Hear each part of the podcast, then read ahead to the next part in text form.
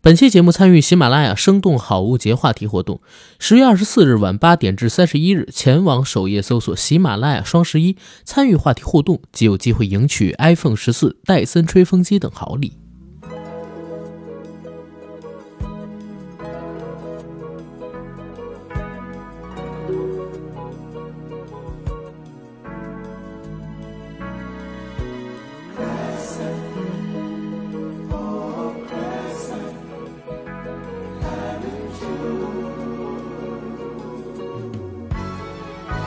待つ限りの恋を終わらすなら今夜あたりがお似合いのプレゼンナイト嗯斜杠青年一词始于《纽约时报》专栏作家迈瑞克·阿尔伯在2007年出版的《双重职业》一书，指拥有多重职业与身份的人群。近几年，随着电视剧《恋爱先生》等剧集的热播，摆脱生活压力，做个斜杠青年在中国成为潮流。斜杠青年是新兴业态急剧发展的产物。随着经济发展、产业升级，新兴职业强势崛起，为多重职业者提供了多种可能。斜杠青年，他们也有了生长的土壤，而成为一名斜杠青年，也似乎变成了越来越多被“九九六”与内卷所困扰的年轻人们所追逐的目标。而我们今天的节目，便是要和大家聊一聊我们心中的斜杠青年该怎样炼成。十月二十三号是我们硬核电台成立六周年的日子，我和 AD 呢想在北京办一个小型小型的聚会，因为往年我们都是办几十人的大局儿嘛，实在是太麻烦了。今年又没有时间，而且还有北京疫情的关系，我们俩可能想办一个十人的小局。希望有北京的朋友听到我们这期节目之后，来联系我，就是 J A C K I E L Y G T 的个人微信。让阿甘把你们拉进这次的聚会群，和 AD 我们一起共享六周年的盛会，是盛会啊。嗯然后这个呃活动的具体流程呢，进群之后才能知道，所以我就不在这儿多说了。感兴趣的朋友，快来加我。Hello，大家好，欢迎收听我们这一期的硬核电台，我是主播阿甘。我是 AD，我是云仔，非常高兴有人在空中和大家见面。大家如果听我们开头这期的打招呼环节，应该已经发现和往常有些许的不同啊，多了一个人，一个神秘的女生。这位女生的名字叫做云仔，就坐在我的旁边啊。今天为什么要来云仔的家里录制这期节目呢？是因为大家哎，开场的时候应该听到我的那段念白，我们要聊斜杠青年。斜杠青年，顾名思义就是多重身份的人群啊，拥有各种 title 的年轻人们。云仔正好就是阿甘我认识的一位斜杠青年，不但是一位制片人，同时呢也是一名 B 站 UP 主，再同时最近刚刚荣升了一个身份——母亲，就在七月中旬的时候成为了一名妈妈，而且才两个月的时间不到，身材状态就恢复的超级好，所以今天我跟 AD 呢就找云仔过来跟我们一起搭腔儿聊一聊。斜杠青年到底在我们三个人的定义当中该怎样练成，对吧？我就是来学习一下成功人士的人生经验。哦，我都不是采访， 你知道吗？天哪，你嗯我们觉得这一期节目是对于我来说是赚到的。学到，对，对吧？哎呦我的天呐，我没想到你们的风格是这样子的风格，就是接地气和朴 实，完全讲一些真心话而已，没什不嗯么。是，我觉得是这个样子。姐姐，你别觉得我们是在夸人。嗯你点开，比如说我们跟文牧野呀、 跟魏翔那些期，就先扬后抑是吧？也也不是，就是我们下边的观众，包括我自己在剪辑的时候，都觉得我们俩是不是有点过分了？所以你这不算什么，就有比这更恶心的，更谦虚一点。 但今天确实找云仔过来跟他一起聊天，是为了配合我们刚才的这个主题——斜杠青年，嗯，对吧？斜杠青年应该现在还是一热词吧？当然了，嗯，就是现在都市里的年轻人，除了自己的本职工作以外，很多人其实都梦想能在闲暇时间还有一份可以让自己长时间专注的啊、副业或者是爱好。嗯，多重身份，没错，对吧？嗯。然后今天请云仔过来，也是跟大家分享一下。先来，姐姐补充介绍一下自己，你的多重身份都有什么？嗯，像刚刚阿甘说的嘛，现在正在哺乳期，是一个妈妈，我宝宝现在是刚刚三个月，嗯嗯，然后呢，我还是一个 B 站的 UP 主，我在 B 站应该做了有四年了吧，主业是一个影视的制片人，对，可以跟大家讲一下这个 B 站的账号叫什么名字，让我们的粉丝也过来关注一下。对，其实我们的听众可以看看云仔到底长什么样子。对好吧呀好呀我觉得很多人对我们节目请来的女生颜值都是比较有好奇心的。嗯有好几次你知道吗？我们请来嘉嗯宾，然后只要是女生，就会有下边问：“哎，女生微博账号或者说女生的微信号是什么？”微信号当然肯定不能和大家说。然后还有人问我们能不能把女嘉宾的照片做成封面什么的，放在我们这期节目的封面上导面。流是吗？ 不是，就是他们想知道我们请的女生到底都长什么样子。哦现在还有几个人在我们节目的评论区里边长期存活着呢？那几个女生叫什么我就不说了。对，哦，你们是男观众多还是女观众多？后台数据上其实是女生要多，因为现在好像就是网络用户女生会比，或者或者说听这种文艺类话题的人，嗯，女性会比男性多，对吧？对我周围好多人都知道你们，也都在听你们的东 西。啊，这个可以多说一点儿。我还以为你说，哎，那别提没了。没没没没，但但确实前两天、呃一看那个我我一个朋友的朋友圈才发现，原来在你们公司里都有不少人知道我们。对对对对对对。对所以我的那个 ID 号是云仔的日记。对，B 站 B 站的号是云仔的日记。如果有时间去 B 站的话，然后给云仔加个关注，然后让他们知道知道我们电台也并不是我跟 AD 两个人自嗨，对吧？但是话说远了，我们先说回今天的这个话题——斜杠青年。其实，斜杠青年真的是现在一个很多人都希望成为的状态，也希望自己有更多重的身份在身上。所以，我们今天的第一个话题可以先来聊一聊，为什么大家都想成为斜杠青年？嗯好吧。然后我呢，身边其实就有一个斜杠青年身份的朋友，这个朋友是 AD 哦，这么近啊、呢、因为他跟姐姐你一样，他除了本职工作，也是在这个、嗯跟你一样的身份啊，嗯嗯只不过一个是电视剧，一个是电影。嗯然后再有一点呢，就是他也是我们电台的主播，嗯然后现在呢还多了两个身份嗯，啊，A K A 爸爸，没 有没有没有没有没有没有 A 嗯 K A 他希望别人喊他 A K A 爸爸没。有没有，A K A 徽州大孝子哎呦，啊，A K A 一个真心对待电影，但是总是被电影伤透心的男人哦哦， ，A K A 一个愿意为祖国的文娱事业贡献终生的男人， ，A K A 一颗螺丝钉。哎，嗯，一颗小齿轮， 小齿轮，哎呦，那我就小轴承吧，我对吧？跟大家也来说一说嘛。啊，我的心路历程是吗？嗯，我不，就是先说第一个问题，大家为什么想成为斜杠青年？然后你也可以带自己的。嗯啊，为什么成为斜杠青年？我觉得有几种不同的情况。嗯有一种情况是，我觉得对于大多数在社会上打拼的年轻人来说，他们的本职工作并不是他们真正的兴趣爱好，嗯所以他们会很想要在空余时间再去钻研一下自己的爱好。然后，如果这份爱好可以变成一种长期的副业存在的话，那就对他们来说是一个更好的事情。嗯呃，还有一种情况呢，我觉得是源自于对未来的可能有一些些不确定性。嗯那因为随着这几年经济大环境可能有一些波动，那在一些行业呢，其实他们对于未来，我觉得是有一些不可预知的。嗯所以，本着一种比较朴实的想法，就是不要把所有的鸡蛋都放在一个篮子里。那么，在这个时候，有一份副业可能会给现在的年轻人多一份安全感。哪怕我的主业受到一些大环境的影响，产生一些波动的时候，那么其实我还有一些鸡蛋是放在我另外一个筐子里的，是的。可以帮我度过这一个难关。然后我自己之前也想过，就是为什么这么多人想成为斜杠青年？在做这期节目的资料准备的时候，我看到一个至关的数据，他说现在国内基本上可以被划归为斜杠青年的人有超过八千万，其中有超过百分之六十五是女性，而最主力的原因，除了你刚才说的之外，他们所做调查问卷里边归结出来是什么？大家想搞钱，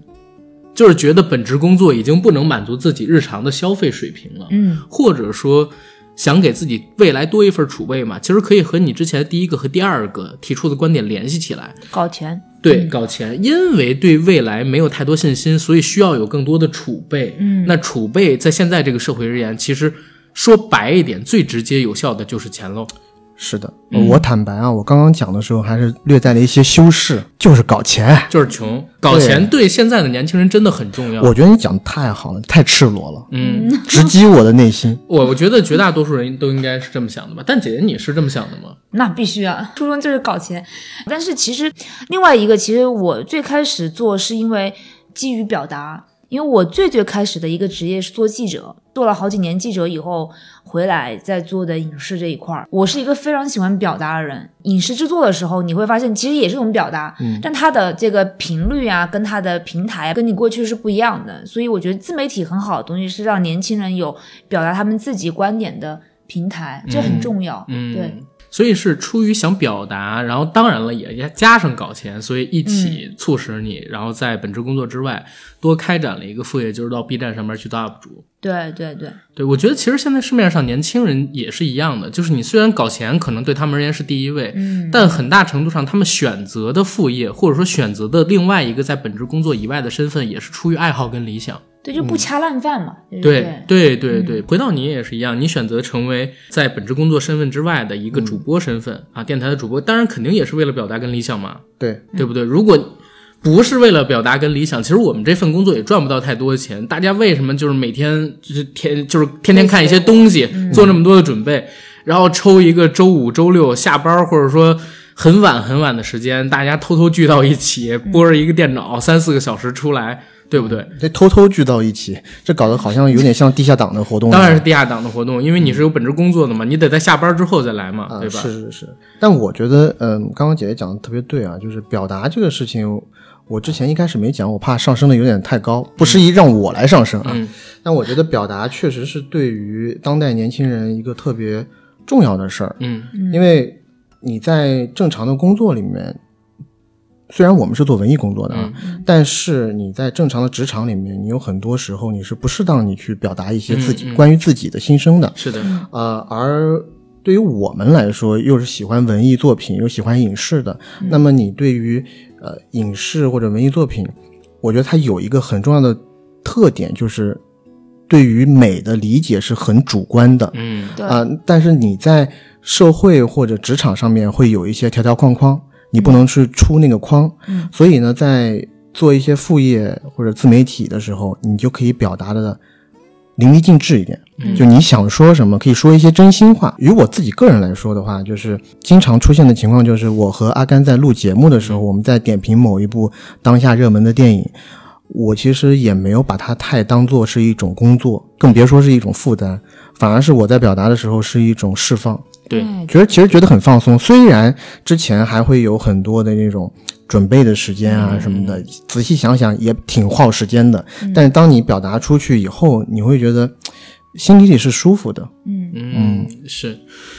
表达对我们这样的人很重要，所以我们这类型的人在选择成为一个斜杠青年的时候，可能多重身份的身份就会往文艺创作或者说自我表达的这个方向选。我之前也是在职场里边先把播客做副业，嗯，后来才慢慢做成主业的。很多人其实都抱着跟我们一样的想法，我算是幸运的，就是最后能把它变成自己的本职。但很多人就仅步于爱好了，嗯，对吧？嗯但是我觉得，哪怕只是作为爱好，不能给你带来任何的收入，达不成搞钱的目的，把这个东西一直培养下去也是好的。对因为就像刚才两位所提到的一样，在我们这个行业里边工作的人，绝大多数都有表达欲。嗯，然后我们看到那么多的东西，然后我们想要以一个方式告诉大家我们到底在想什么。但是很多时候，在社会、职场，包括亲人、家庭的这个关系里边，我们是没办法跟他们去叙述这些事儿的。嗯，就像周一的时候，我跟 AD 我们刚上了一期节目，嗯，是聊有没有那么一首歌藏着你过去不为人知的故事。我们俩在那期节目里边各自分享他刚从呃国外修完电影，在国外求职的时候的一个被处的经历。嗯，然后我是讲了我刚毕业的时候也是被处的一个经历。嗯，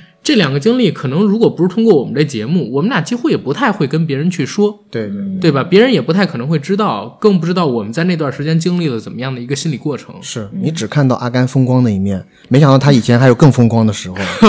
是吗？对，我都惊了啊！看，我相信姐姐也是一样的。但是咱们这一类毕竟只是一部分嘛，咱们不能就是说覆盖到整个想成为斜杠青年的人的整体。嗯，嗯，更多的人肯定首先是出于自己的爱好，其次还是要搞钱。对，对其实 B 站我估计百分之八十的 UP 主嗯是粉丝量很少的，然后但是他们都在坚持发自己的东西，绝对也是不不赚钱的。其实不是百分之八十哦，因为最近我在搞 B 站，所以我去看了一下，他们有一个数据榜。有对，就我们现在只有差不多四千个订阅，然后我们四千个订阅已经排到 B 站的前百分之九十七，呃，前百分之三了。哦哦天哪嗯我们已经排到 B 站的前前百分之三了，也就是说百分之九十七的 B 站的用户加就是加上 UP 对主跟普通用户，我们的订阅已经排到前百分之三了， OK，多可怕，对吧？所以说，很多创作者可能都会处在一个他自己发出去的观点，嗯他的 follow 其实没有很多。对，对，但是多了这重身份，哪怕是给自己心理疏导，我觉得都是值的。哎，是的，对吧？你你知道有多少人？咱都不说做 UP 主，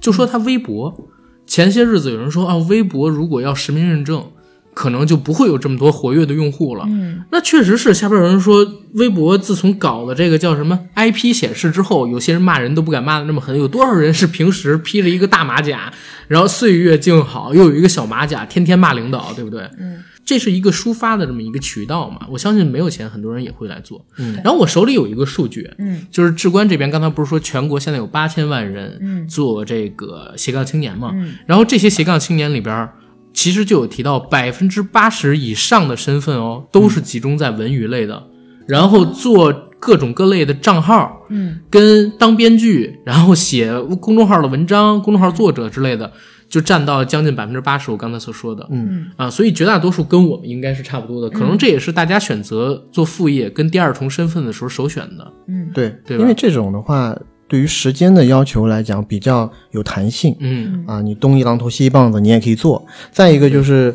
准入门槛比较低， 对，谁都可以做一个生活自己生活的记录者。对，你看小红书上那么多呃分享分享的博主，是尤其是女生啊，时尚的触感比较美灵妆博敏的主、话，颜值博主、舞蹈区之类的。很赚钱，嗯，很赚钱。而且刚才 ADQ 到了一个事儿，就是女性多重身份。嗯，我看那个至关的数据里边还提到，百分之六十五以上的斜杠青年其实都是女生来的。嗯，啊，这一块儿也想问问两位，为什么女生在这个群体里边占比会多一些？我还挺意外的，可能是不是跟平台有关系？嗯就比如说，你看在小红书上面，更多的你看到的分享者可能是女性偏多一点。对吧我我看到的这个数据是至关针对于两千名路人，然后进行的采访。然后他们这个采访是这样的，嗯他是问这个路人，首先自己是不是，第二身边有没有，嗯然后身边有的话，你觉得你身边有的人他是男性、女性，他做的嗯什么方向的这个斜杠青年？然后经过这样的测回来，发现哦，大概如果按比例的话，嗯在中国有超过八千万，然后其中百分之六十五以上是女性。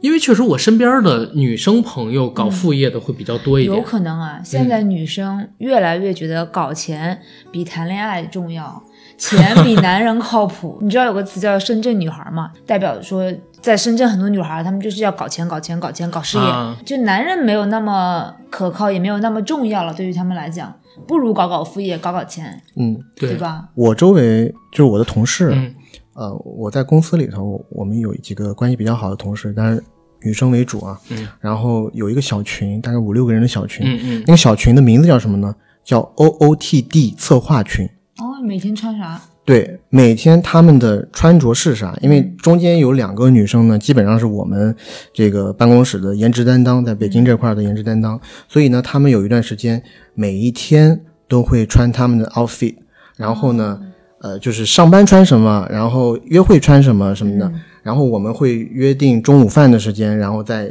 我们的大厦楼底下去给他们拍一段，就很简单的进入大楼的一个视频、嗯啊。然后他们的终极目标其实也是搞钱，就直说了，因为我们那个有一个朋友，她的呃也是女性朋友了嗯，嗯她的好闺蜜，嗯大概在小红书上有大概两两到三万的粉丝，嗯但是小红书的那个群体就比较的垂直，对所以如果有那一个基数的粉丝的话，其实接到的商单已经算很不错了，对而且都是一些女性护肤品啊对、美妆产品的这些东西没。虽然它可能接的是一些国产品牌的，嗯但是它能。赚到的钱还挺让我的同事感到羡慕的，所以他们也想要去做这条路。我这儿也 Q 一嘴，就前两天不是那个七夕嘛，嗯当时其实有一个品牌找咱们，嗯也是一个国货品牌，叫我不知道有没有听哦表过，是吗？一个小绿表，做表那表现在火的品牌不得了品牌一会儿我逼掉啊，嗯就是一个小绿表。嗯找咱们，但是给的价格太低了， 所以我们根本就没，我们俩就、哦嗯我我都没跟他说，我就直接给拒了，好像才给了三四千块钱吧，想包我们一期节目，哦那太低了。 然后我震惊了，你知道吧？我说卖卖价也太便宜了，而且我去是谁都能卖的吗？关键是啥？我去查了一下他们的品，嗯嗯他们的品就是手表是九百多块钱，啊，但是那个表呢，确实现在很火啊像，一个小绿表劳，斯对吗？呃，像绿水鬼哦啊，像不是绿特别小的一对对个对石英的那个表，但是我后来查了一下，就他们这个表，咱们为什么也不接？一方面是价格给的低，另外一方面他们那个品真的蛮差的，就是据说它里边那石好英感其实降低是一块纸，我会把它品牌逼掉的，哦，就是它那里边石英是一块绿色的纸，嗯，懂吗？卖九百八一块表、啊，OK，然后呢，它主打的项链还有耳环，嗯然后这个项链跟耳环呢，我看有很多知乎上边的扒皮帖说嗯爆料可能才一二百块钱的成本都不到，就几十块钱成本，嗯然后就卖九百八还是卖多少？嗯，我说我跟 AD 如果带这个货，第一它价也给的不够高，第二如果我们带这个货不得被骂死，对吧？嗯，但是后来呢，我发现靠这个品牌好火啊。好火，对，它在 B 站上，它在小红书上，然后特别特别的火，因为当时还特意真的是稍微纠结了一下，我去搜了一下它的东西，正好那块儿时间也赶上七夕节，嗯特别多人带货，对，然后后来我就发现一个事儿，就像 AD 说的一样，现在有一个也不是现在了，去年前年行情好的时候，市面上有这么一说法，嗯说五百篇小红书的种草，嗯加上五十篇。哎，知乎的推荐文就可以塑造一个新国货品牌，哼哦就有这么一股风潮嘛，对所以身边很多朋友确实都想往这个方向去走。对，对吧？而且刚才说，就是为什么女性会比呃男性更希望有多重身份、多重职业，成为一个斜杠青年？我自己还想了一下，大家选择的方向不太一样。我身边的男性朋友，如果我能把他称为斜杠青年的，几乎没太有。为什么？因为他们。嗯，要不然就是一直在做本职工作，很少会有副业。有副业的话，也是往什么实体，比如说咖啡店馆或者等等方向去走。嗯要不然呢，就是会从原来的身份上边再进阶一层，成为创业者，嗯，纯创业者或者兼职做创业者。嗯而创业者这个身份，我不知道是不是可以算到斜杠青年里边去，我觉得是不算的。对吧？斜杠青年一定要是你同时拥有的没错几，个身份。那我觉得男性可能大部分的人，就像你刚刚讲的，把大部分的精力主要放在自己的主职场上。对，然后我在这边下一个我不太负责任的主观论定啊，嗯嗯就是虽然讲我们说呃女性能顶半边天，男女平等，但是男性和女性在当下的职场上还是有一定的发展的不平等的情况出嗯没现。错，所以女性通常来讲，可能会比男性要多遇到一些瓶颈，发嗯展瓶颈，可能在某一个公司到一定 level 以上，你就看不到女性了，嗯嗯，对吧？而且有的女生呢，可能在有了孩子之后，嗯，嗯可能生活重心又是一个极大的转变，对，她可能不太愿意花太多的时间在职场上再去勾心斗角，因为那份勾心斗斗角会，你说她分散了她的注意力也好，你说她太损害她自己的心情也好，嗯，她可能更想把一部分时间用在她自己比较喜欢干的事情上，嗯嗯，对吧？对，所以我觉得才会变成这样。然后再就是刚刚我 echo 一下那个姐姐讲的那一点，就是确实面包和爱情，可能面包更实在一点，是的，嗯啊、爱情可能真的很靠不住，嗯嗯，嗯，所以或者很难遇到靠得住的那个人，对不不可能什么人都像阿甘一样是犬系男友嘛， 嗯、这么一个好的知心爱人很难遇到的，嗯，多说点， 会说就多说两句，他是犬系男友，对我刚刚给他封的这个哎，他称们说号那，个虾系是什么意思啊？我不知道啊，瞎这些词写我都不知道啊嗯，虾系男友，虾系是不是就是那个僵直性脊椎炎啊？就是哦，弓背啊我？说是虾线李李诞是虾系男啊，友，李诞也纹身啊，不是不 是，啊，虾虾嗨，系男友，虾系男友瞎子，我我只知道就是这儿纹一纹一下线，所以我说李诞是不是也纹身？这这个当然不重要，但是我觉得几个朋友们提出来的观点都特别有意思啊。首先，我们归结一下，就是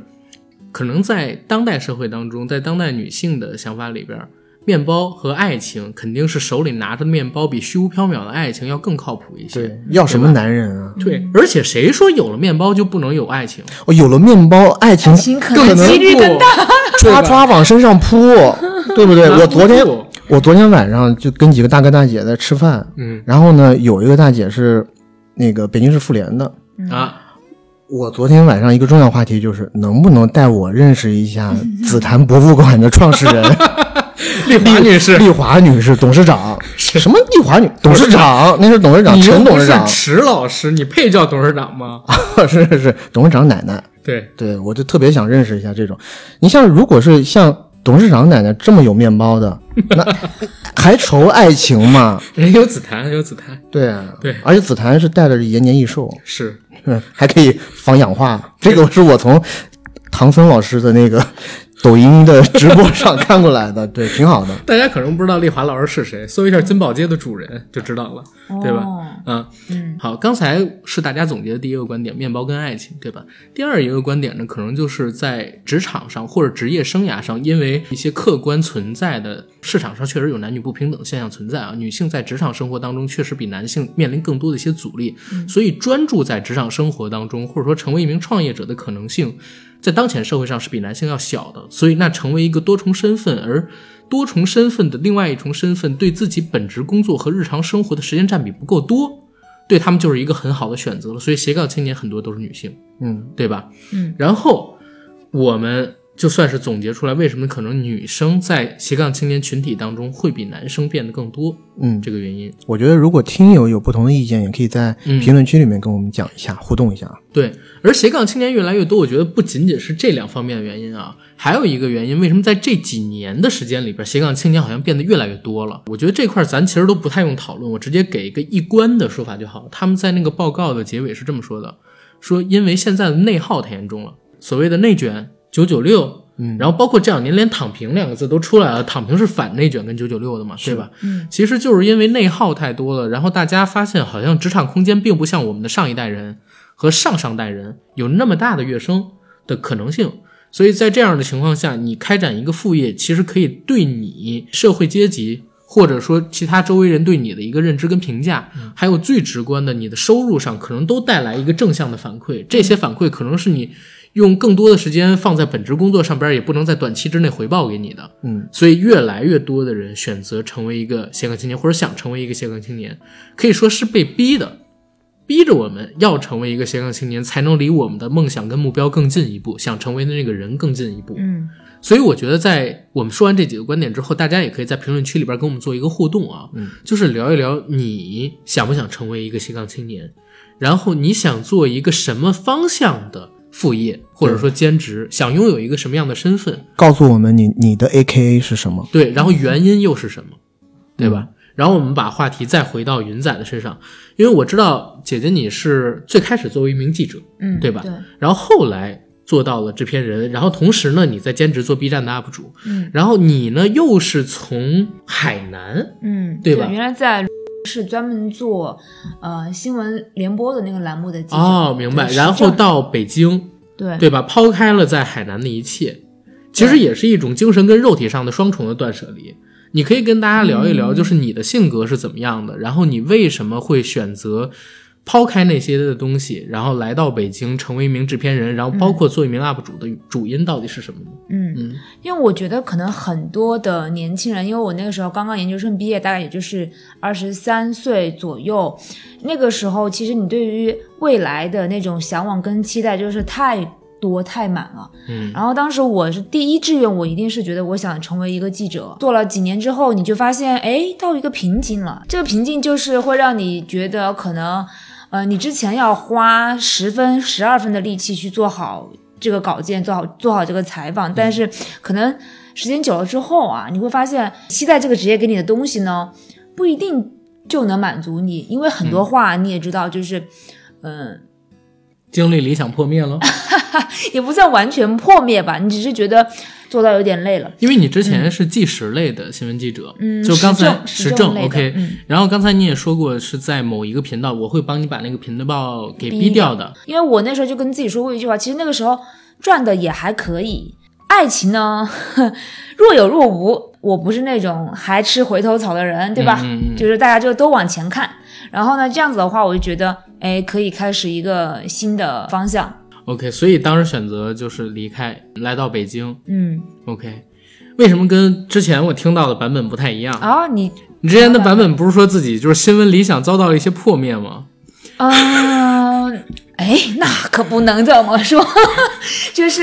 因为你知道，我原来除了做时政记记者的话，我还做过，呃嗯其实那个时候调查蛮危险记者的。对，对，我是跟人家直接吵过架，然后直接被人家威胁，就是告到我们台长那儿说，就是今天这篇稿子不让播，然后我是直接刚的那种，我必须要播。必须要揭露一下当时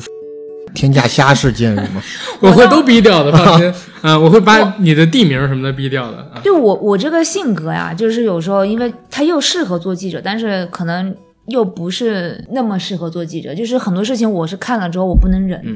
就有的时候为什么说年轻适嘛合做记者呢？因为敢。为什么对不适合做记者？因为太敢。对，当然你现在回过头去看，你就发现很多事情不是你说出来、你骂出来、你喊出来，它就能解决的。嗯，能所够以改其善。实还是会自己也会开始沉淀，嗯，你可能就换一种方式去表达就好了。就像我现在去拍剧啊，迂回的去表达一些东西，对吧？也是一嗯种表达。是迂回的去表达，听我们节目的人都明白，就是迂回的去表达是什么意思。然后我们再说回，就是当时你断舍离从海南，然后到北京，嗯你是怎么选择就是成为一名制片的？然后又是怎么成为一名制片的？就这么巧，想做就做到了？没有没有，其实挺难的，就是转行特别难，嗯特别是你换行业。因为我当时在做记者的时候，嗯，坦白说做的还蛮好的，嗯也是有领导向我抛出橄榄枝说，如果你继续做下去，我一定觉得你会有个很好的前途，包括怎么升职啊、加薪之类都有聊到。但是这个就是跟你自己看重什么有关系。嗯嗯，我就觉得说，可能再做下去对你没有什么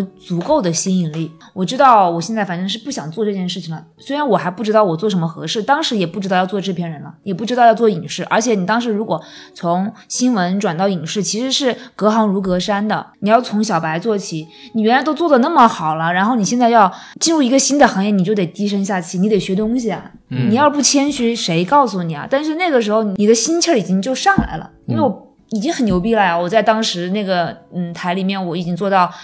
前几了，我就觉得是一个非常好的记者。这个我一点都不汗颜去表达这件事情啊。但是你换个行业，你就得从小白做起。但是那个时候我也不算特别年轻了，都已经二十六。岁多了，对于很多人来讲，就是已经进入到职场的一个可以说一个上升的阶段了。但是啊对我对却从零开始，其实是需要很大的勇气的。当时也找了很多公司，我投了很多简历，嗯，但是其实这个东西也跟运气有一点关系了。嗯嗯，是我之前的一个上司，他刚好也下海了，因为他之前就有很多影视类的一些积累，然后他后来下海之后，哎，正好就问我，你说想不想来一起做这个事情？然后我说那可以啊，嗯就是一直跟他做到现在，嗯，啊，也就是说也是有贵人扶持，正好在当时那个坎节儿上。对对对，因为他为什么他相信我呢？因为就是看到我之前做的还不错，他就觉得说这个人他是可靠的，是这样子啊。我现在回头来看的话，我发现我过去交到的朋友，积累下来的人脉跟经验是好用的。嗯，你到另外一个行业，你不知道什么时候你仍旧可以用到它。我想对现在的一些年轻的小朋友讲，如果你真的想去转行的话，就赶紧转，你不要觉得你原来积累的东西有多么了不起，多么不容易。就像他们说，很多东西是铁饭碗，真的是铁饭碗吗？你丢了以后就丢了，你下一个找到没准是金饭碗。就是如果当时我不走的话，我当时已经做到第四年了，我再不走就走不了了。你越往后面越走不了，对，所以要尽快剥离出来。嗯，其实入行短的时候，想要想转行还是容易的。当你入对行时间久了，然后你沉淀的越多，你其实越难转，对因为你所有的资源、朋友都在之前的那个行业里了，尤其是而且跨行转啊，你再也年轻不了了。我指的这个年轻是你再也没法低声下气了。心态是对时间是最宝贵的。对，呃，你如果是大跨度的转行的话，一定得是在特别年轻的时候，嗯是不是说三四十岁大跨度转行的没有，但只是说成功很少，成功的很少嗯付出更啊。多就的像姐姐刚刚讲的，当你三十多岁，你在原来的行业嗯已经是一个中层，甚至是嗯中层往上的一个嗯层次了，然后你再要大跨度的转到一个新的行业，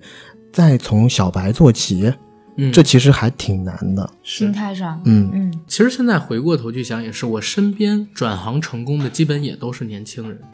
嗯，对我身边有中年人创业成功的，但是中年人转行这种事几乎就不太存在。嗯嗯除非是类似于就是我们之前说在线教育那种的，我倒是遇到过几个，就是我身边超过三十五岁的哥哥姐姐转嗯转到别的行业里边去，但还是跟他之前的工种略微有些相关的，嗯对，完全跨行的真的非常非常少，然后能成功的在另外一个行业里边做的不错的就更少了。嗯，所以其实。如果听我们这个节目的年轻人更多一些的话，应该好好的梳理一下自己想干什么，然后自己到底有多大的可能性在你心仪的那个行业里边做出点成绩来。嗯然后再考虑是不是应该跨行。而且在考虑是不是跨行之前，还有一个问题就是刚才我们提到的年龄，嗯，对吧？还有你从业的资历，你从业资历越深，积淀的越多，年龄越大，其实跨行这个事情就是越难的一件事对情，。嗯或者还有另外一种情况，就是你确实已经在原行业里头做的特别牛逼了，对真的做的顶尖对了，对嗯然后有一个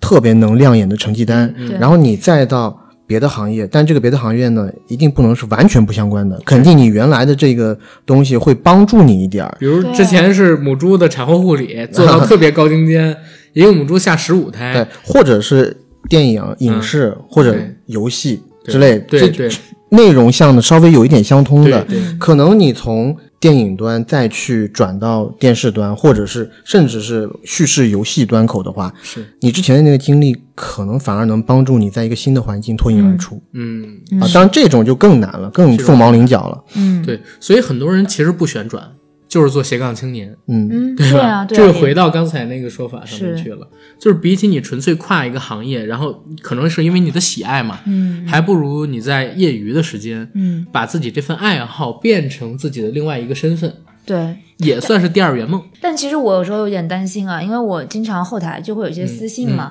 嗯、是一些粉丝小朋友了，我看他们应该就是很年轻，就是会说姐姐姐姐，我非常喜欢编剧。然后，或者是我非常喜欢喜欢表演，就是表现出的非常热爱啊。然后就说我现在就已经大学毕业，但是我学的又不是这个专业，但是我真的非常想做这件事情，我现在就要去找这个工作，我能不能去找？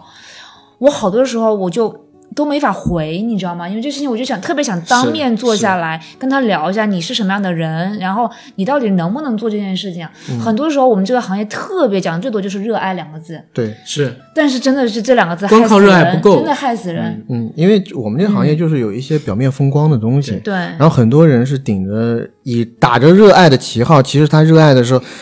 他不了那解些自己风光，那些对风光的一面，但他完全不知道你在风光的背后，你有更多的基层从业者，他的生活其实是蛮苦的。对这是金字塔嘛？你看到是塔尖儿，下边有多少做地基的人，嗯对不对？相比于这些，我比较怕一些文艺青年。嗯就文艺青年经常会有一些特别虚无缥缈的一些愿望、对理想，但那些东西呢，就太虚无缥缈了。而他真的实打实拿出一些，让他拿出一些实力的时候，你可以明显感觉到那个实力是完全不足的。就像一开头你们俩就说把搞钱这个事情一抛出来，我觉得哎，我们三个能聊到一块儿去，就是大家不羞于去把这件事情拿出来讲。但是刚刚我我们 AD 为什么要害羞说搞钱这哎但个是哎事儿？刚刚对嗯 A D 说的这一类文艺青年，你要跟他们说钱，我跟你讲，那就是嗤之以鼻，对，是就不爱去聊。其实我觉得能大大方方聊搞钱，说明你有自信，对对吧？，嗯而且我们也有追求呀，我们搞钱又不搞烂钱，对不对对用？自己的实力来换钱，其对实吧挺我真的是天公地道的，就是我们靠本事，对不对？嗯。然后我们也没说就是靠一些乱七八糟的东西。你像我这个中华好腰，我去卖身，有人买吗？对吧？不可能的嘛，对吧？嗯把所以可能打在公屏上，现是在，所以我们只能走正路去搞钱。你只能贩卖你的男友力，那种犬系男 友力，当一只小狗狗，嗯温暖人心。但但我讲真的，就是你要搞钱很重要是在哪儿？嗯，你现在也不光是我了，我身边所有的是斜杠青年的朋友，嗯其实促使他斜成为斜杠青年的本因，我一开场就说，就是因为缺钱嘛，嗯对不对？尤其我身边儿，或者说不止我身边儿，咱们三个身边儿基本上都是文艺青年比较多。嗯，文艺青年的文艺爱好一定是多的，文艺爱好就是花钱多的。一定是要用钱去养的。嗯你像我有一哥们儿，星巴克，对吧？星巴克最大的爱好是什么？收蓝光碟。嗯，你知道他家里有多少张蓝光碟吗？就是他家本来就不大，嗯，然后你每次看他微博或者看他的照片儿，你就发现满面墙的蓝光碟在他们家堆了得有四五面墙，哦，对吧？然后这些东西他都不看的，只是收藏。嗯，这些东西成本多少钱？然后有一些，比如说我我还有一咱们一个听友宋哥，在香港的，他是变形金刚的死忠粉，嗯他家里边几面墙都是变形金刚的手办，他工资很多都花在这上面了，嗯，对不对？就是这类型爱好的人，在我身边人蛮多的。AD 喜欢玩游戏，喜欢收手办，对吧？嗯，然后呃，我的我那个其实不能算是喜一欢般收了集，，真的一很般一了。对，然后我身没花过太多边钱嗯收书的、收蓝光碟的是最多的，那你对吧？少说了一类，就我们刚刚讲的，我们周边有很多文艺女青年，啊，那是每周必看两场话剧的主啊、嗯话剧、舞台剧、对 live 话剧、 house 舞台剧、live house，然后必须去看沉浸式的话剧，是我感觉 AD 刚刚在讲我哎，啊，啊，是吧？真的吗？我结婚之前，我在北京有很长一段时间是单身。我单身基本上做的最多的事情就是去看话剧，但是我后来结婚以后为什么没去看了呢？我有一次就带我老公去看，然后我们还看的是，哎，我带他去看的是什么？是雷雨还是什么？然后雷雨然后你老公不会跟你说，其实我们是 不是兄妹，没有，然后家门不幸啊，大雷雨。雷雨你也看过《那时候那然你后我老公是特别理科男，他是一点儿都不文艺的那种，嗯睡着了。啊？然 后那很特正常，他还能睡着就已经很不错了，他没有中途离席。我我跟你说，姐姐，如果你找了一个就是跟你一起看雷雨，然嗯后痛哭流涕，一定特别 drama 的那种老男生做你嗯的老公，你不会像现在这么幸福。就就很累，对吧？我我身边所有和文艺青年结合的文艺青年，不管都很累他们俩是男男女女还是男女，其实都挺累的，很活累就日子对很 drama。对哇，你看看我现在就知道了。你就是那种特别戏特别多。我听说你女朋友跟我聊嘛，就是你戏 真的我也承认，就是刚才说的那个，为了认识更多的文艺女青年，然后跑去剧场、跑去电影院、 跑去 live house、跑去现场的那些人，其实就是我自己。真的嗯但是像我这样的人挺多的，对吧？所以，真的文艺青年，或者说稍微爱好多一点的人，生活压力巨大。 哎，我插播一个，嗯，我呢有一段时间也挺喜欢看这种话剧啊、音乐剧的。嗯然后我刚好周围呢有一圈朋友就是做这个生意的，所以我经常想要去搞一些这种免费票。我曾经因为一次音乐剧，我发现那个请我看戏的文艺青年是个同志，男同志、女男同志啊，啊，对他想要跟我发展一些革命友谊，但是呢，我我就对他断然拒绝了。他当天晚上就想约我喝酒，十点钟散场以后说：“哥们儿想去哪儿喝一杯？”我说：“不需要了，因为你知道我为什么判断出来他是同志吗？哦是因为我们一开始在聊，我们从在都在美国上学，他说：‘哎呀，好巧，我也在。’嗯当然，他发出这种娇嗔的声音，我就觉得有一点点奇怪了。然后他马上又补一句：“我说哦，是吗？是吗？哎，挺好的。”他说他在 L A 读书，我说哦，OK 啊、我也认识很多朋友在 L A 啊。我说你是学什么专业的？他说哦，服装设计。要学的女我跟女生出去看这种，呃、嗯嗯，看这种演出的时候，是我就以一个男生视角，我都不会对那个女生照顾的像她照顾我这么细微。她要告诉我，因为天桥剧场我又不是没去过，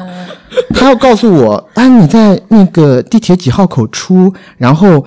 到天桥剧场的几号门看到我，然后我今天穿的什么衣服。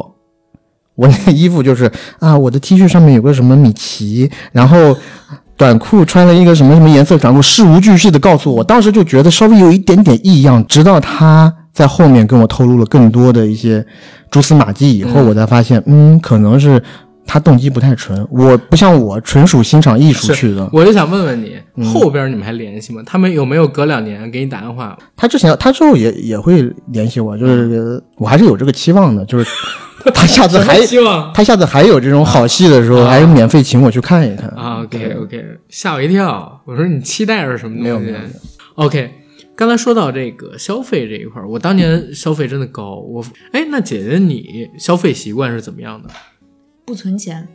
我说实话，我就是一个护肤达人，真的。嗯，我拿过两千块钱一个月，就实习的时候，上万的时候，或者是几万块钱一个月也有过。那个时候，我基本上就是因为单身嘛，那单身那个日子真是很快乐，就是 一人吃饱全家不饿。然后呢，每年的年终奖就是寄一点给父母，因为我是一个对买房买车没有执念的人。就同样跟我拿同样工资的人，他们可能很多人会去把钱存起来，就是去买个房啊，然后或者是买个车呀、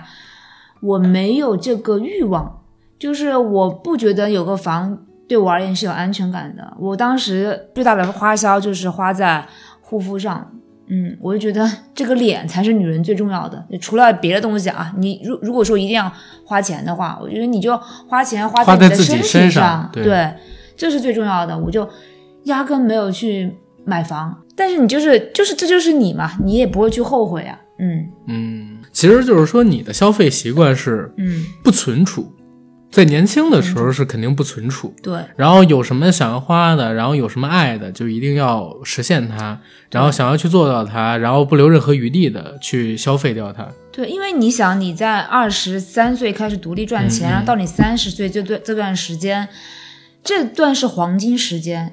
如果你赚的钱你不花在自己的身上，以及你爱的人身上，三十岁之后，如果你再想去花，感觉是不一样的。就好像你三十三十五岁去穿一件裙子，同样的一件裙子，跟你二十五岁穿是完全不一样的。嗯，你穿不出二十五岁的感觉。那你二十多岁的时候，那个时候的压力大吗？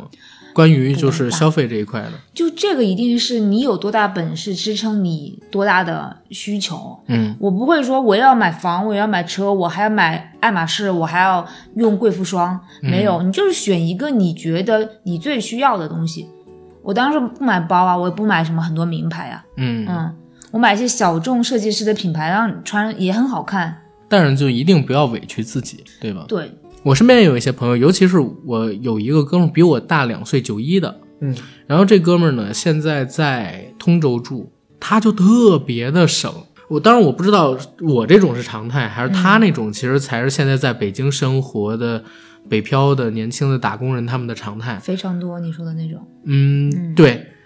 其实他挣的也不少，嗯，就是一个月也有个两三万、三四万，嗯对吧？也还 OK。对但是呢，他特别特别的节省，嗯，一年到头可能也买不了几件衣服，然后鞋子也不买几双，平时也没什么兴趣跟爱好。然后有的时候六日叫他出来吃饭喝酒，他也不出来。然后你问他在家干嘛，他可能就在家里边只是待着，或者说到楼下去打个台球，在他们楼那个小区的台球厅里边去打一个台球。就是存钱买房嘛。，对，嗯，这十年都快过去了，然后当然他现在还没有买上房，我不知道这样说会不会引起一些朋友们的反感啊？但我经常会去劝他，我说你应该多出去社交社交，多培养一下自己的爱好，因为人年轻的时候就这么几年。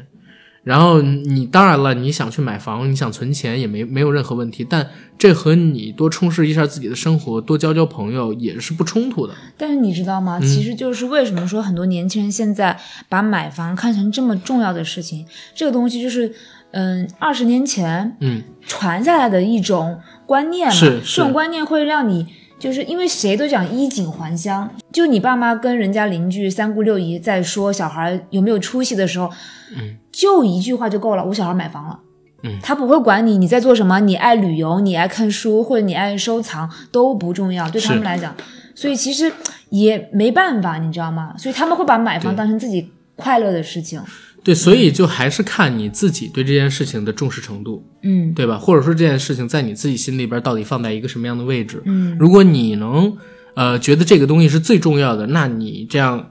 去生活也无可厚非嘛，对吧？嗯但是我我自己不太能理解这件事情，所以我只是说我的观点啊。 我觉得可能也会有很多人跟我说什么“何不食肉糜”怎么怎么样，其实并不是的，嗯不是这真的不是只是两种生活观念的不同。然后我自己其实是这样的，我也节俭，我就是我也储蓄的嗯啊，我每份钱我都算得很清楚，但是我不会做过多的节俭，每个月固定，嗯我会往我的不同的账户里边放多少钱，这都是我自己有计划的。嗯但是呢，我也会时常有危机感，嗯就是我的危机感来自于哪儿？就是未来的预期的不确定嗯啊、比如说以前像上班的时候，嗯它未来有一份非常稳定的，每个月能带给我收入的，然后每个月有固定的收入的东西做底的时候，我会哎很舒服。嗯，但是变成自由职业之后，你看之前几年还好，因为之前几年我固定的合作还是有一些的，就相当于也有固定的收入，然后外加一些额外的，比如说商单等等等等的东西。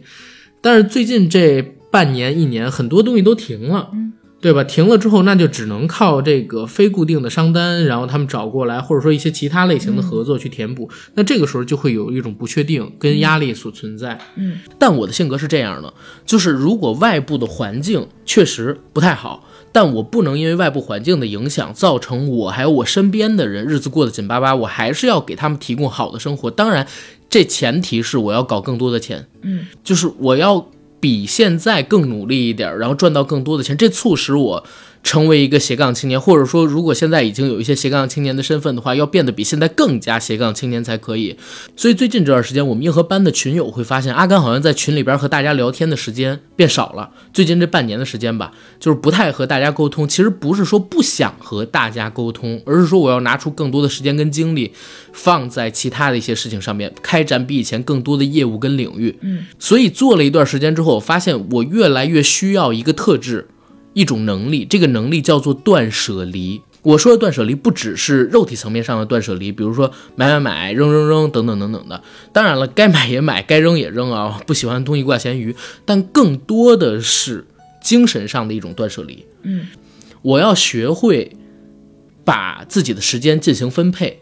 然后拿出自己以往可能休息的时间，或者说更多闲余的时间，放到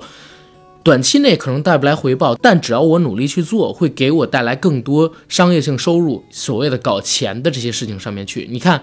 最近一段时间，我们在搞视频，然后我们在几个视频平台开始传自己的视频作品，对吧？我们需要录，需要剪，他的工作时长其实是比我们的音频要花费更多时间的。然后在最近这段时间，我也在一些平台上面做直播，陪大家看电影，当然是和一些呃 MCN 机构合作。然后我也是通过这个去赚取一些收入，有的时候我会串场去做一些音频的直播、视频的直播，然后有的时候呢，我会做一些线下活动的主持，然后我还会参加一些呃，比如说前段时间我还帮泡泡玛特他们上一款新品的时候去做了一个直播的讲解，真的在给自己找活儿，让自己成为一个更斜杠的或者说斜杠青年吧。我相信很多人想成为斜杠青年，也是跟我一样，他对未来有不确定性。就是有我刚才所说到的那种压力，而当这种时刻来临，你去逼自己往前走一步的时候，断舍离三个字非常的重要，精神上的啊，这是我自己得到的一个经验。就像 AD 你说的一样，你身边也，你身边那几个做小红书的朋友，也是要在嗯闲余的时间，然后自己化妆打扮，穿好衣服，然后让、 啊、穿好衣服好像有点怪，让你们这些朋友帮他们去拍一个进出大楼的视频，然后他自己可能还要做后期剪辑、调色、配音、配乐，对吧？配字幕，然后把它上传到平台上面去。相信对他自己的时间也是一个很大的消费，他要在自己的爱好和自己选择的这个副业之间做好抉择，然后才可以想，才可以离自己想成为那个东西近一点点，对吧？才能成为一个斜杠青年嘛。我身边有很多人，就是二零年开始也想做自己的副业，你知道。呃，二零年年初疫情刚结束之后，我当时身边有朋友也是咱的听友跟我说：“阿甘，我想做 UP 主，然后你想不想做视频？”当时呢，他还推荐过自己身边的一个姐姐过来跟我一起做，然后我呢跟他们一起试录过一两期，但第一我觉得效果不太好，第二我觉得他们没有一个很好的规划跟方向，甚至不知道他们要做什么。所以我觉得那事儿做不成就，后来我也没有跟他们进行合作。而他自己呢，其实后面也放弃了。放弃的原因是根本拿不出来那么多的时间，或者说他不想拿出那么多的时间，觉得这东西对自己来讲哦太奢侈了，不现实。但实际上，我觉得咱们回到最开始说斜杠青年那儿啊，你要想成为一个斜杠青年，你要想要做成一个事儿，你不拿出时间来，不愿意放弃一些就是自己的社交，然后消遣一些爱好娱乐，那是不可能的，对吧？并不是说你只要想你就行，你还得去做，而且做的时候肯定得用心才可以。现在想做斜杠青年的人太多了，但是为什么成功的或者说做成了的那么少？其实是因为很多人都不够用心，或者说付出的东西不够多，啊，太想急于求成。嗯，啊，所以你现在你回过头去问你，你身边儿说是斜杠青年的人很多，嗯但是他斜杠的那个身份能给自己带来一点实际性的东西，而且一直在稳定的产出东西的很少，就是对因为他付出的还不够，只是刚有了这个 title 而已。嗯，嗯，就看就可能他那个斜杠那个斜杠嗯挺实在了，但他后面那个身份还挺虚的对，嗯啊、你不能说我就拍几几篇小红书的这个 post，我就是我就是一个博了，主了。对，对就像我我们这个行业里边，呃，他主职可能是一个什么什么什么身份，然后后边他做了大概四期播客，嗯然后每期播客大概播放量是五十、然后也有一个身份，播客主理人，嗯 对吧？就是这个东西其实是蛮邪乎的，嗯，嗯，所以就是你们俩就是说的时间上的付出呢，啊那我觉得就是还有一点可能是对自己认知跟你自己的审美，就是、嗯这个是你去做一个斜杠青年，去开展一个副业的，我觉得一个很好的基础。就比如说你要写剧本儿，那你首先你要看过很多很多的文学作品，看过很多电影，然后你看过很多好的剧本，你知道什么东西是好的，然后你再看看你的差距在哪儿，你有没有可能够到这个好的这个目标？嗯那如果你都不知道什么是好的，你就完全埋头在自己的热爱里面，你自己写出了一万字、十万字。你都不知道什么叫好，你怎么能知道自己到底有没有潜能去做这个事情呢？就比如说嗯是做小红书和抖音，或者是其他的社社社交媒体也是一样的，你可能。先得研究人家怎么拍的这个 OOTD 啊，人家怎么拍的护肤啊，然后你看过很多好的东西，你知道哦这个是好的，嗯，然后我能不能做得这么好？如果我做不到这么好，或者是我通过努力还有差距的话，那我可能就要放弃。对，哦其实我我之前认识一些写公众号的人，嗯，然后他跟我说，他们招人的原则是：第一，这人有没有网感，嗯就是文笔还是其次。什么叫网感啊？网感是比如说你标题怎么起会更有流量，你写什么类型的文章会更有流量，嗯你写什么类型的文章的时候用哪些文字嗯会让观众觉得更亲切、更有传播度。他们其实考核的是这个东西，嗯就是你有没有网感，是现在很多新媒体他们最重要的一个考核栏。嗯对，哎，你知道，其实我刚刚想到一个特别有意思的点，就是嗯我们其实之前聊的很多关于斜杠青年的话题，基本上都 focus 在、嗯呃一线或者二线城市的这个嗯年龄群体。嗯嗯但是我仔细想了一下，我有很多朋友嗯是生活在我家乡的，嗯呃小四五城市线小城市的，嗯但他们确实是比我早太多成为和斜杠青年的人。嗯嗯嗯，我在小城市有三个好朋友，然后中间有两个已经成为一对儿了，就是结婚了。嗯他们是在我们那边城建投的一个公司，嗯就是也算是体制内，但是并不是大家想象的，就只是看报纸然后喝茶水的那种很清闲的工作，也是有实打实的 KPI 业绩压力的。但是毕竟是在小城市，所以稍微好一些，然后会空余时间也会比较多。晚上呢，基本上你像我们在大城市里，首先通勤时间他们是肯定没有的。第二呢，就是就是说，确实工作压力没有像大城市这么大，所以在某一段时间，中间有两个朋友，其实白天上完班以后，晚上会去我们那边一个商业综合体里头去开店，有一个开的是甜品店，有一个开的是酒吧。嗯当甜品店很快就倒了，但是酒吧一直撑到现在。我还有一个好朋友，他呢也是在相似的公司里面工作，嗯其实他的主专业是吹萨克斯，所以他很早的时候呢就和别人合开了一家音乐教育机构，嗯，专门针对的就是我们那个城市，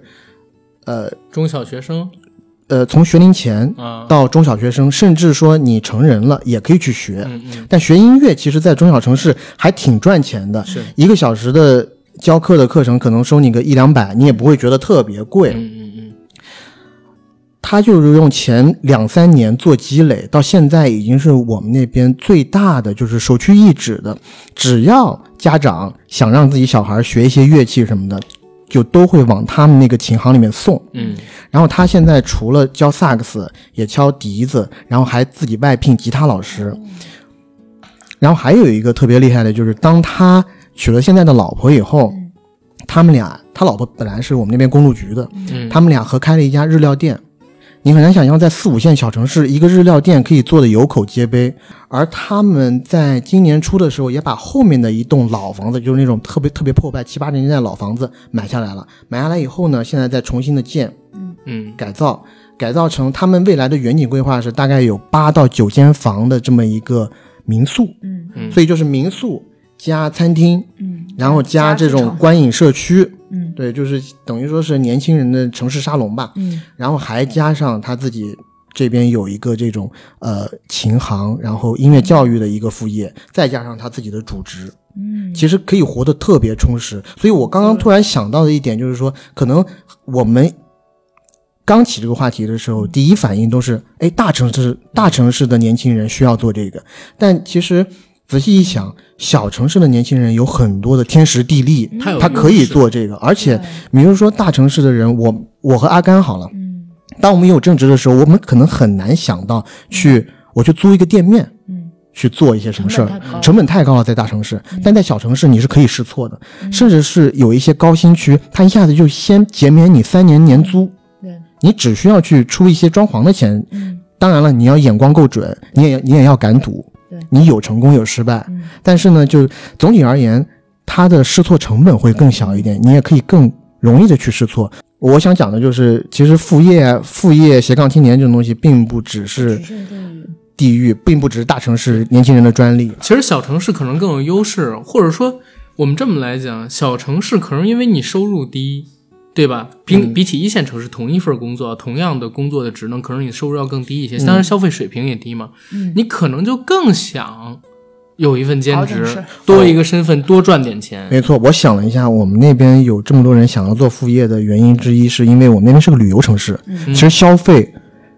不低，嗯高的消费收入不高嗯收入不高。而且你想想看，我们去长沙的时候，长沙的房价是一万多块钱，我们黄山市房价也是一万块钱，一万多一点儿。好高哦，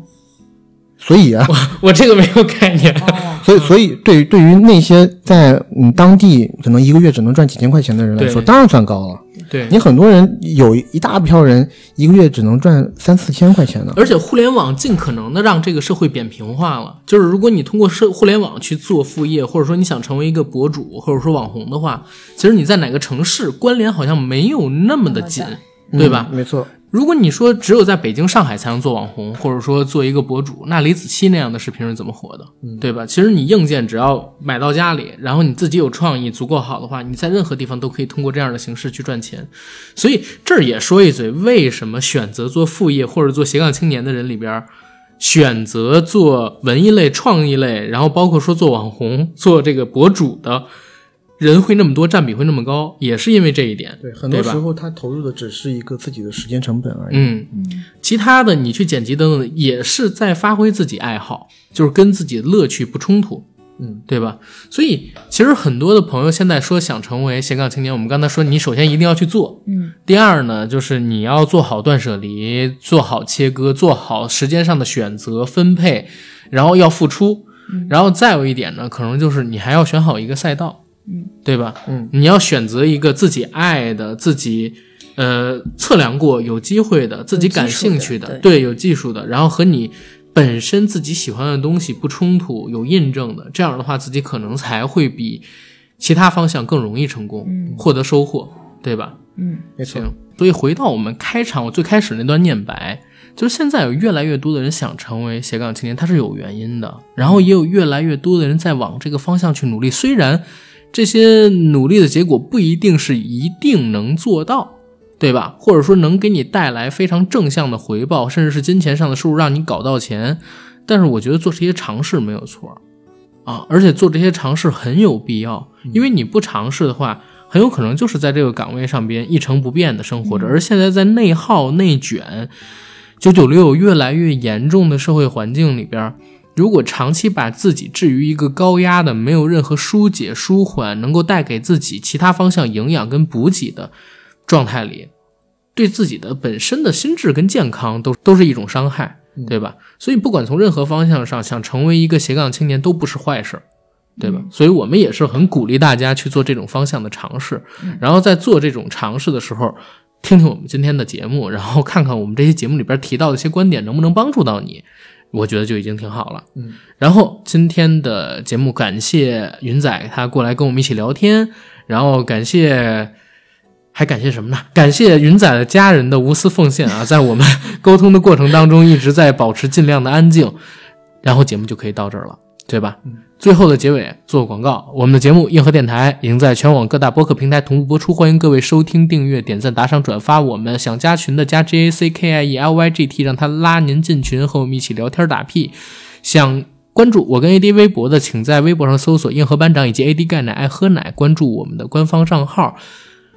好，本期节目到这儿，谢谢大家，拜拜。拜拜。拜拜。